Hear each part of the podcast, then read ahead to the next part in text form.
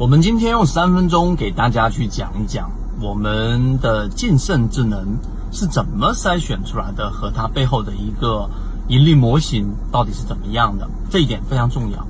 我们很少去拿专门的一个个股来给大家去讲个股背后的模型，往往呢都是从模型再筛选到个股。其实这两种逻辑不太一样。第一种逻辑呢，你的注意力全部都集中在个股上。当你的注意力集中在个股上，你的脑中，我们说你的思维会决定着你自己的整个行动啊，那和你的交易。那当你的思维全部集中在个股上的时候，第一套出来的思维，那肯定就是你给我一个个股，然后呢，这个股挣钱了，我说明你牛啊，说明你的方法对。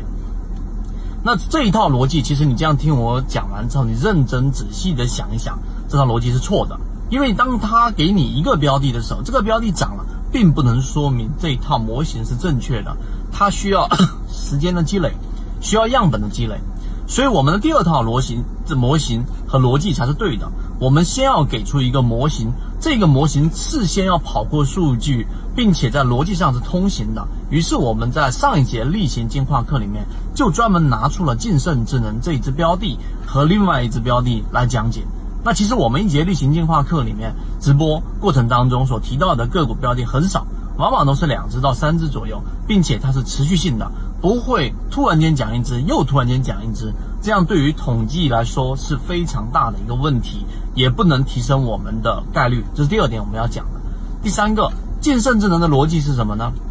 它所属的板块并不是一个热点板块。它其中背后的逻辑是我们一直不停在给大家去传递的一个，就是它的散户数量大幅的减少，这是第一个。第二个，就它所处的位置并不属于创新高的一个位置，因为创新高的位置啊，现在很多人喜欢做这种股价创新高的个股，创历史新高也好，阶段新高也好，认为是打开了一个我们说的天花盖，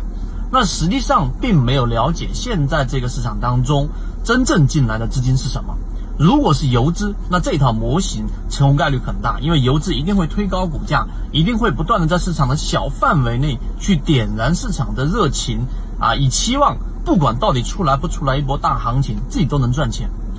但是这一次进来的资金呢，往往的你会发现，最近期我们在进化岛里面给大家提到了啊，某一个基金公司半年发的已经是去年二零一九年全年发的基金额度已经发售完毕了，这只是一个。小的现象，我们以点窥豹，那么我们就知道现在进来的资金大部分是来自于机构，已经进入到了基金，进入到了机构。那他们的筛选逻辑呢？更多情况之下以稳健为主，以前面我们所说的券商上涨、酿酒上涨，就已经很明显的佐证了我们现在说的观点。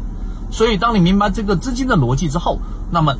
首先你不要去。打一些我们说连续创新高、股价创新高的个股，因为性价比比较低。那我们去说到晋升智能的原因，就刚才我们说的，资金在这个位置，它股价第二点是处于中低位。第三个，就它的个股呢，是有我们前面出现过的连续性的底分型，也就是它每一次的下跌，它都有一个很顽强的抵抗。于是乎，在我们讲完之后，上一个交易日出现了一个涨停板，今天盘中又封了一个涨停板，两个涨停板。那这两个涨停板呢？我们认为它并不具备有巨大的投机性，是因为我们的模型在现在的市场更加的适用。所以在我们后面的直播过程当中，我们会继续的拆解现在我们圈子内认为的最适合的当下的这种盈利模型。所以在作为交易的过程当中，我们一直提醒大家那句话：你的喜好就是你的坟墓。你一定要去理解这句话的本质含义，就是不是要根据你的嗜嗜好和你的模型喜好